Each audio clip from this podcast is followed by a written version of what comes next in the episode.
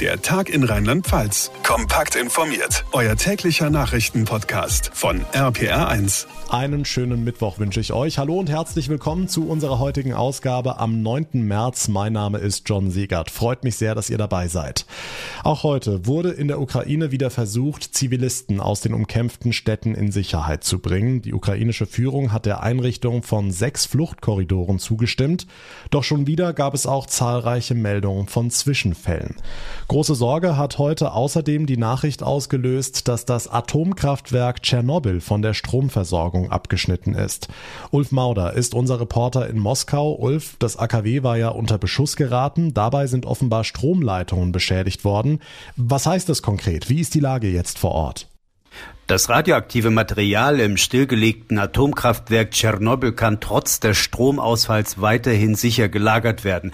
Die Stromversorgung ist zwar grundsätzlich ein wesentlicher Sicherheitsfaktor, wie die internationale Atomenergiebehörde betont, in Tschernobyl aber seien die abgebrannten Brennelemente in ausreichend großen Kühlbecken und diese würden auch ohne Elektrizität genug Wärme ableiten können, hieß es. Es gibt also nach Angaben der Behörde keine kritische Auswirkung für die Sicherheit.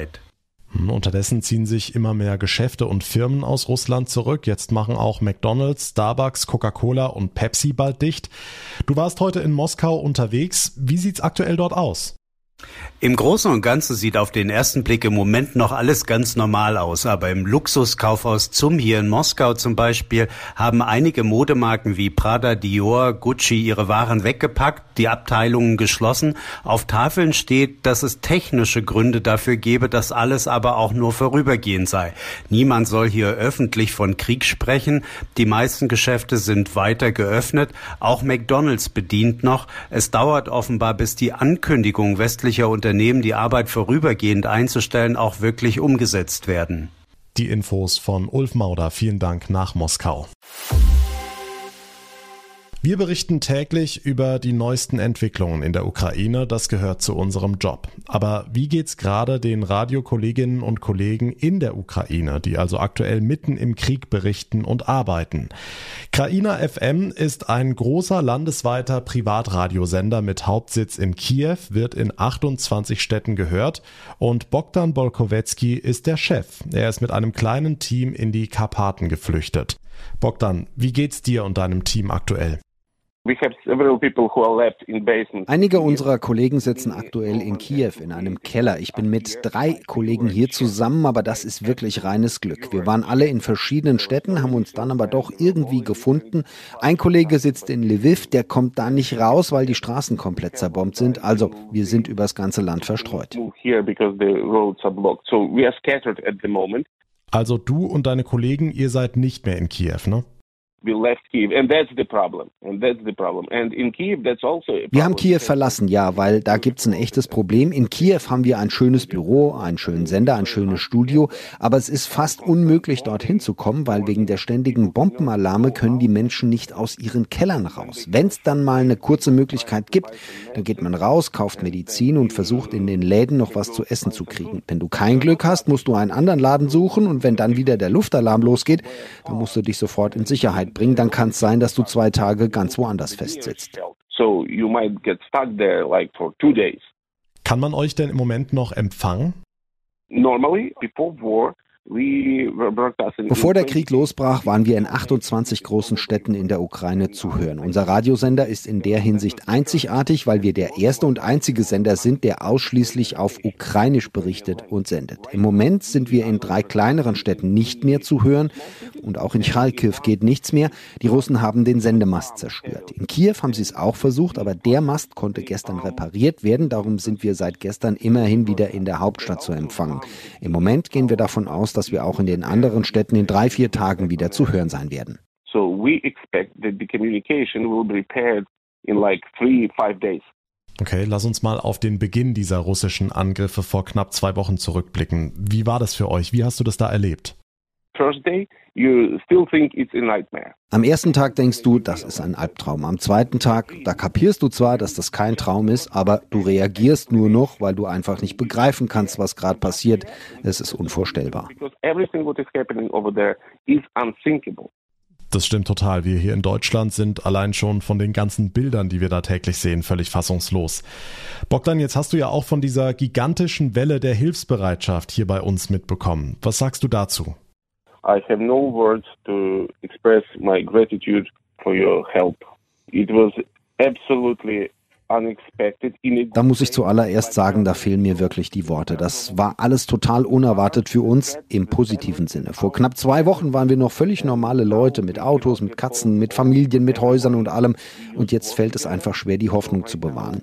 Wir haben uns auch mit anderen Radiosendern zusammengetan, teilen uns gerade den Raum mit Leuten, die wir noch nie zuvor gesehen haben. Wir teilen uns Laptops, Mikrofone, Kabel, das ganze Equipment, sodass wir unter den Umständen einigermaßen arbeiten können. Also nochmal, vielen Dank Dank für jede Hilfe. Danke, dass ihr so große Herzen habt und so nette Menschen seid. Thank you, thank you so much for having such big hearts and being such lovely people. Bogdan Bolkowecki vom ukrainischen Privatradiosender Kraina FM. Vielen Dank für die sehr bewegenden Eindrücke und euch natürlich alles, alles Gute. Der Krieg in der Ukraine hat auch immer größere Auswirkungen auf die Energieversorgung. Die Preise für Öl und Gas steigen und steigen. Ein Ende scheint derzeit nicht in Sicht. Die Umweltorganisation Greenpeace hat jetzt kurzfristig wirkende Maßnahmen vorgeschlagen, um Deutschlands Ölverbrauch zu senken. Dazu zählt unter anderem ein temporäres Tempolimit von 100 kmh auf Autobahnen und Tempo 30 in Städten. Katharina Walter aus unserer Nachrichtenredaktion, führende deutsche Politiker sind nach wie vor dagegen, so wie die USA, einfach einen Importstopp auf russisches Öl oder Gas zu verhängen. Warum? Was spricht dagegen? Da geht es vor allem um die Energieabhängigkeit. EU-Kommissionspräsidentin von der Leyen hat nochmal deutlich gemacht, dass einerseits die Sanktionen gegen Russland unter den Verbündeten abgestimmt sind und andererseits im Blick zu behalten, dass die Preise nicht eskalieren. Außerdem könnten die USA viel leichter auf Lieferungen verzichten als die EU.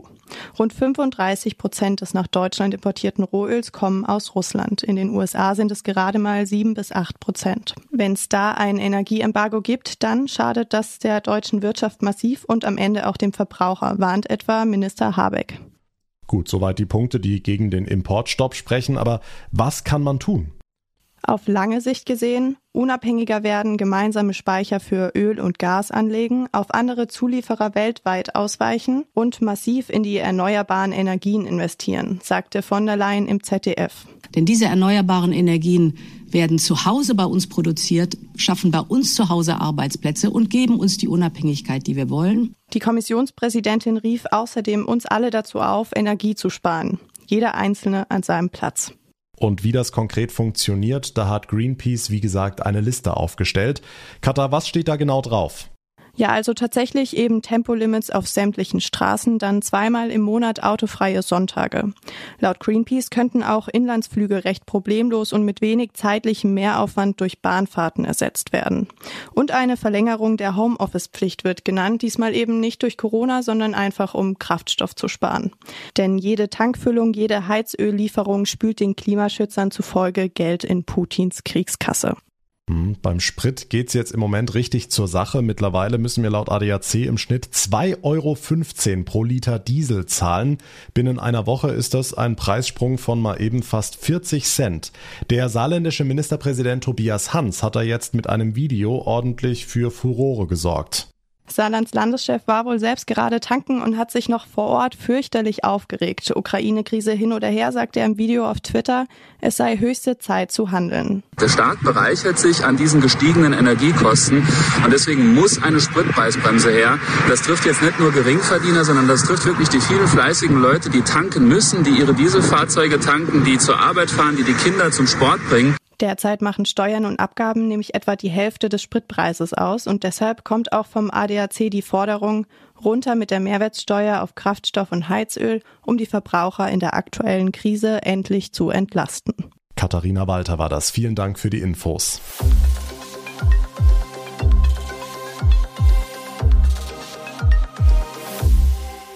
Stufenweise zurück in die Normalität. Das ist der Raus aus der Pandemie-Fahrplan von Bund und Ländern, an den sich auch Rheinland-Pfalz hält.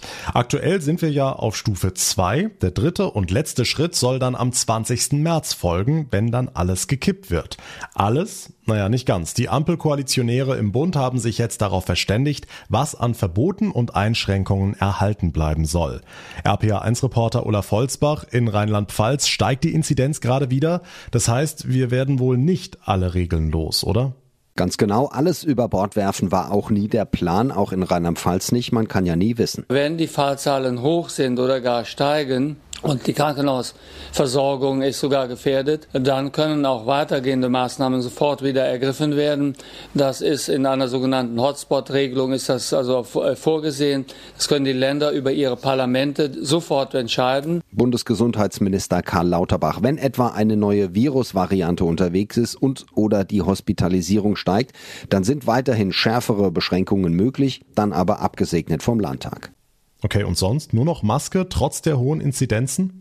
Ja, allein die Neuansteckungen sind eben nicht mehr der Maßstab, sagt der rheinland-pfälzische Gesundheitsminister Clemens Hoch. Wir sehen, dass in den allermeisten Fällen der Ansteckung Corona nicht mehr sehr krank macht, sondern dass Menschen Erkältungssymptome haben, manchmal auch symptomlos erkranken. Und deswegen ist es jetzt wichtig, nicht mehr auf die Infektionen zu gucken, sondern auf unsere Krankenhausbelegung. Die hat sich glücklicherweise gut stabilisiert. Ab welchem Wert diese Hospitalisierung als kritisch gelten muss, das wird neu festgelegt. Bleiben wir drunter, gilt Maske tatsächlich nur noch in Bussen und Bahnen zum Beispiel, beim Besuch in Altenheimen oder vielleicht noch beim Einkaufen. Dritter und letzter Öffnungsschritt am 20. März, aber wenn es sein muss, sollen die Länder die Zügel auch wieder anziehen können. Die Infos von Olaf Holzbach. Große Überraschung heute bei unseren Nachbarn in Österreich. Die dort im Februar in Kraft getretene Impfpflicht gegen das Coronavirus wird ausgesetzt. Das hat das Verfassungsministerium in Wien heute bekannt gegeben. Die Impfpflicht sei bei der aktuell vorherrschenden Omikron-Variante nicht verhältnismäßig, heißt es. Matthias Röder aus unserer Nachrichtenredaktion. Grundlage für diese Entscheidung sei der Bericht einer Expertenkommission. Was steht da genau drin? Die zentrale Botschaft der Experten ist, Impfen ist und bleibt wichtig, aber jetzt wäre eine Impfpflicht wegen der letztlich zu milden Omikron-Variante nicht verhältnismäßig.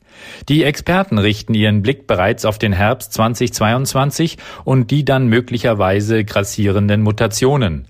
Aus ihrer Sicht wäre eine neue Impfoffensive am besten im Spätsommer oder Frühherbst.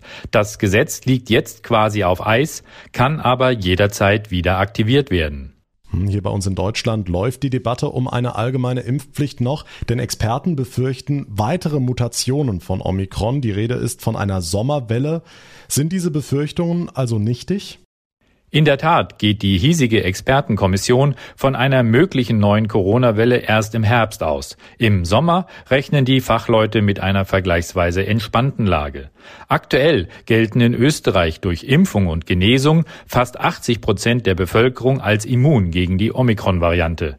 Aber die Gefahr sind eben neue Mutationen. Und da kommt es auf das richtige Timing an. Wir dürfen gespannt sein, wie es in dieser Frage weitergeht. Die Infos von Matthias Röder. Danke nach Wien. In der Südpfalz schließt eine Hausärztin ihre Praxis, weil sie in Rente geht und gleich für mehrere Dörfer bricht die medizinische Versorgung komplett weg. Über 1000 Patientinnen und Patienten brauchen jetzt eine neue Hausarztpraxis, aber davon gibt es in näherer Umgebung keine. Gegen dieses Problem wollen die Südpfalz-Docs vorgehen. RPA1-Reporterin Lea Wegerle. Die Südpfalz-Docs sind ein ehrenamtlicher Verein von ÄrztInnen, die es sich zur Aufgabe gemacht haben, den Hausarztberuf in der Region wieder attraktiver zu gestalten. Denn die Südpfalz hat ein großes Problem. Über 40 Prozent der aktuell arbeitenden Hausärztinnen und Hausärzte in der Südpfalz ist über 60 Jahre alt. An der Zahl kann man sehen, in welche Probleme wir noch weiter reinschlittern. Es ist dramatisch, es wird immer schlimmer.